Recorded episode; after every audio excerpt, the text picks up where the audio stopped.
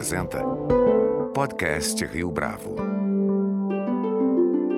Este é o podcast Rio Bravo, eu sou o Fábio Cardoso. Foi a partir de uma experiência na Singularity University que a empreendedora Tati Sadala conseguiu, enfim, capturar em profundidade o problema da falta de equidade de gênero. Mais ou menos nessa mesma época, e aqui já no contexto da pandemia, o Fórum Econômico Mundial apresentou um relatório com uma estimativa alarmante. Aumentou para 136 anos o tempo para que o mundo atinja paridade de gênero no mercado de trabalho. Com informação em mente e com boa dose de interesse em diminuir esse desequilíbrio, Tati Sadala fundou a EdTech Todas Group, que tem por objetivo capacitar mulheres para o mercado de trabalho. Mas afinal de contas, como é que funciona essa operação? Tati Sadala responde a essa e a outras questões na entrevista logo a seguir. Tati Sadala, é um prazer tê-la aqui conosco no podcast Rio Bravo. Muito obrigado pela sua participação. Obrigada, Fábio. Prazer todo meu. Tati, para a gente começar então, conta um pouco dessa iniciativa, dessa EdTech. Como é que surgiu a proposta de realizar um projeto desse nível? Fábio, o Todas é uma EdTech, como você falou, uma plataforma digital com grande objetivo de acelerar o crescimento profissional e pessoal das mulheres. Ela surgiu junto com a pandemia,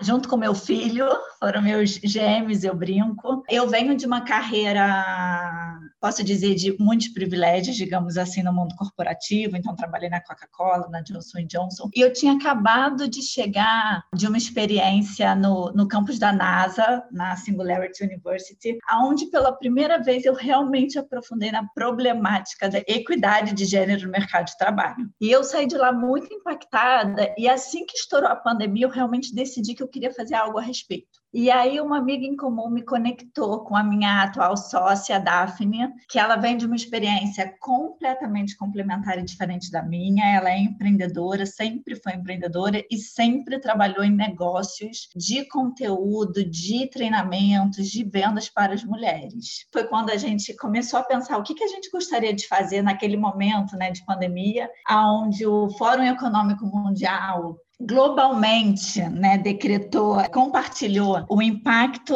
da igualdade de gênero no mercado de trabalho tinha passado de 99 anos para 136 anos para fechar esse gap de gênero.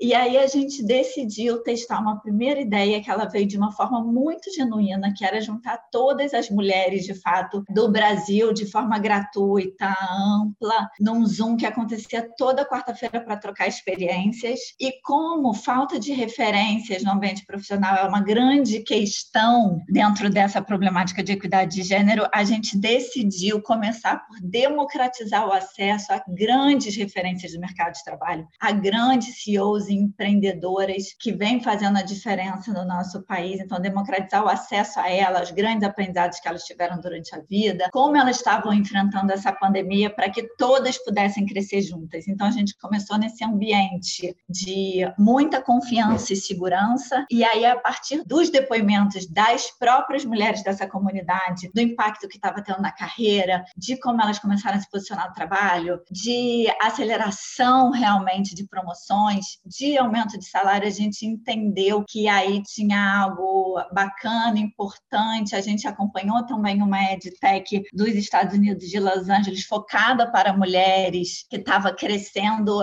de uma forma escalável também. A gente entendeu que naquele naquele momento a gente tinha achado uma ideia muito poderosa que é, eu gosto de, de falar que é a mentoria 2.0, né? Que é como que a gente de fato escala a mentoria, escala acesso dessas mulheres que conseguiram furar a bolha e chegar em posições no topo de empresas e negócios próprios. Então, hoje no Brasil são um pouco menos de 20% de mulheres em posições executivas. Então, a grande missão do Todas é realmente dar acesso a essas mulheres para que a gente acelere a carreira de outras mulheres e muito em breve não sejamos só 20, né? Sejam 30, 40, até os, os sonhados 50%. Agora, Tati, muito interessante essa sua primeira resposta, porque abre espaço para a gente discutir muitas coisas. E a primeira delas tem a ver com esse momento na Singularity University. O que, que você descobriu nesse curso que te motivou tanto para pensar a respeito de equidade? É, a Singularity University é a universidade que fica no campus da NASA, né? E ela tem como objetivo democratizar tecnologias exponenciais para resolver os maiores problemas do mundo. E quando eu cheguei lá, o que chamou muito a minha atenção, ô Fábio, foi inclusive menos todo o aprendizado técnico, digamos assim, tecnológico, e muito mais pelo emocional e de propósito que me bateu. Então eu lembro que a última aula com o último professor do último dia, o último slide era a seguinte frase: não tenha medo de fracassar, tenha medo de ter sucesso naquilo que não não importa verdadeiramente para você. E aí aquilo me bateu porque de novo, né, eu estava numa carreira corporativa é muito acelerada e aí quando eu olhei para o lado e via o privilégio que era estar naquela sala, que aquelas pessoas de fato eram as pessoas que estavam estudando como poderiam resolver né, as grandes problemáticas do mundo. Aquilo realmente mexeu muito comigo. Mais uma vez eu estava me vendo num ambiente com um percentual de mulheres muito baixo e eu entendi que a questão de equidade de gênero no mercado de trabalho é uma questão que a gente precisa resolver também do ponto de vista de negócio, né, do ponto de vista de como que a gente escala possíveis soluções para essa problemática. Hoje tem muitas soluções no mundo, não governamentais ou voluntárias, e o todas vêm com essa intenção, com a intenção de, de fato, ter um modelo de negócio que envolva mulheres e empresas para resolver essa grande problemática global. Você mencionou ainda na sua primeira resposta a respeito de mentoria, falou um pouco desse projeto e dessa visão que todas estabeleceu logo de início. Eu queria que você contasse para a gente como é que vocês operam de fato. Dá mais alguns detalhes a respeito da atuação de vocês. Hoje a gente tem dois modelos de negócio, Fábio. A gente tem o membership para pessoa física, então é um valor mensal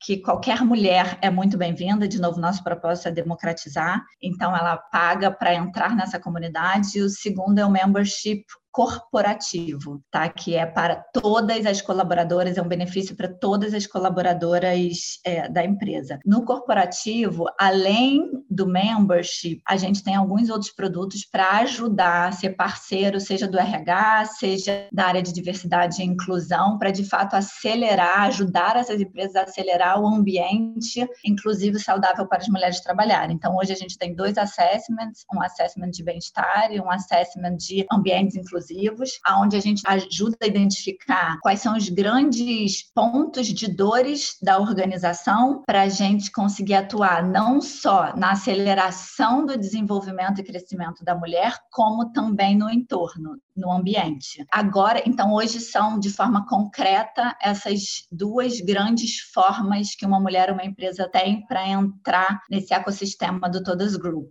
E a gente agora acabou de fazer uma grande pesquisa que durou cinco meses com grandes parceiras que são altas coaches, é, coaches de altos executivos do mercado e algumas especialistas de carreira para entender de fato quais são essas grandes habilidades essenciais que essas líderes têm em comum para a partir daí, né, a gente conseguir de fato de uma forma mais estruturada, certificada, poder capacitar e acelerar o, o desenvolvimento de novo, né, das mulheres no ambiente de trabalho, não apenas do ponto de vista educacional, mas também com olhar de bem-estar, né, também com olhar de habilidades que começam da mente, começam do comportamento, que então assim tá um currículo bem interessante, Fábio, de habilidades que diferenciadas. Como é que a mentoria se estrutura dentro dessa dinâmica da todas? Se você falou da falta ou da ausência de modelos, a mentoria supre um pouco esse papel? Total.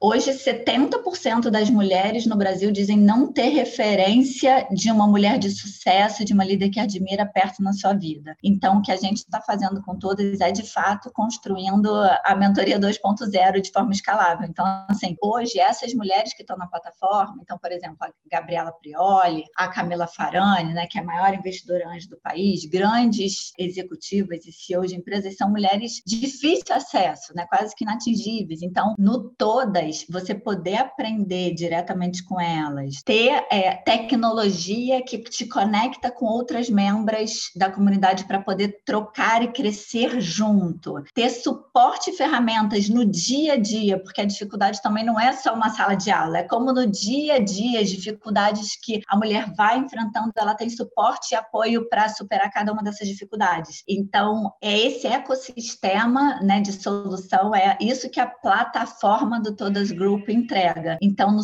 onde no seu core tá de fato como que a gente escala a mentoria, como a gente escala aprendizados de grandes líderes que chegaram né, no topo, que chegaram em posições de destaque para todas as mulheres, para de fato todas as mulheres poderem crescer. E essa é a crença do todas, né? Que crescer é para todas. Então, quando a gente entra numa empresa, por exemplo, que tem a grande meta, e hoje em dia a gente sabe, né, depois do Goldman Sachs, do anúncio em 2020, que investir em empresas que tivessem mulheres no conselho, isso gerou uma, uma pressão positiva na sociedade privada como um todo, de mais mulheres no board, de mais mulheres em altas lideranças. Então, quando a gente chega numa empresa que o grande objetivo é esse, a gente acha maravilhoso, mas a gente sempre entra com o membership completo de ser para todas. Então, como que a gente tem um olhar também do pipeline dessa alta liderança feminina e, de novo, né, dar acesso a realmente ao desenvolvimento, ao apoio, ao suporte, às conexões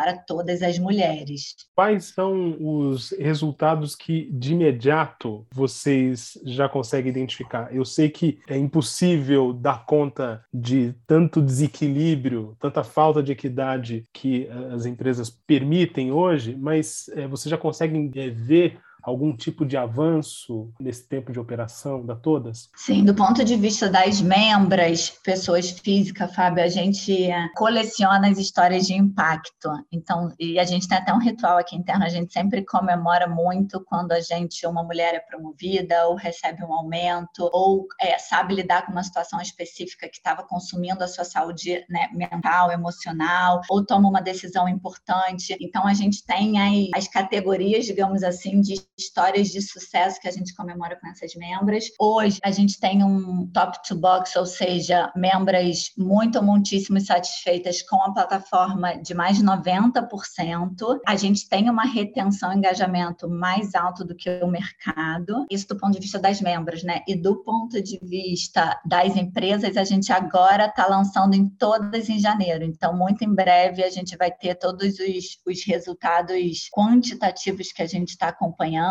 os primeiros mais qualitativos também são muito interessantes do ponto de vista de engajamento, quando a gente compara também com outras plataformas que oferecem soluções para o universo corporativo. Mas, de novo, como a gente aqui está falando de né, carreira e mulheres, que são dois temas muito importantes, é claro que a gente está olhando para todas as métricas de resultado quantitativo, mas tem um qualitativo, um acompanhamento de perto, um cuidado com cada uma, um, o nosso atendimento ele é todo humanizado, a gente tem um suporte 24 horas, então esse olhar para a gente também é um olhar que a gente que está na cultura da empresa, sabe? Que a gente valoriza muito. Esses são os números que eu posso aqui compartilhar. A gente cresceu no ano passado é, 10 vezes, então um crescimento bastante positivo e agora a gente está se estruturando para alta demanda que está vindo das empresas. A gente acabou de lançar um selo também, é, lugar que apoia todas para todas as empresas que estão se juntando ao todas a essa essa grande causa de de, de democratizar o crescimento e desenvolvimento de todas as mulheres.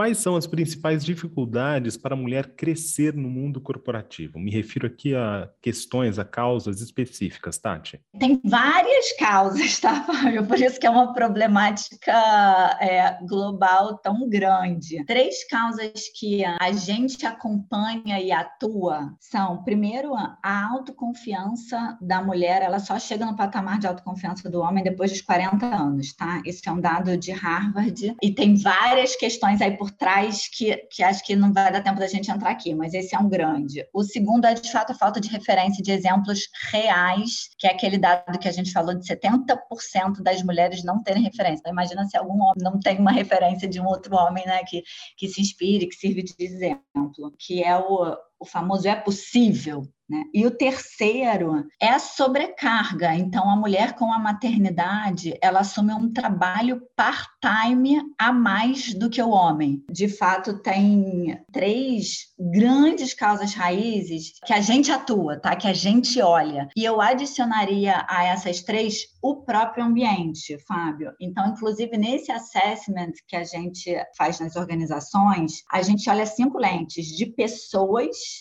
então, o quanto a liderança daquela empresa, as pessoas estão ajudando ou dificultando o crescimento de, das mulheres nas organizações. O segundo, processos, e aí entra processo de recrutamento, processo de discussão de talento, processo de promoções, de bônus, né, de salário. Um terceiro, que é a própria cultura. Um quarto, que é o ambiente de confiança. E um quinto, que é a representatividade. Então, as dificuldades, de novo, né, as barreiras barreiras enfrentadas por mulheres são várias. Quando a gente fala de mulheres negras, são ainda maiores. Em geral, a gente escolhe essas para focar atuar para começar a fatiar a problemática para, de novo, né, tentar ajudar a resolver de uma forma escalável. Você tem uma trajetória ímpar no é, mundo corporativo, você teve oportunidade de trabalhar em grandes empresas teve oportunidade de fazer cursos que fizeram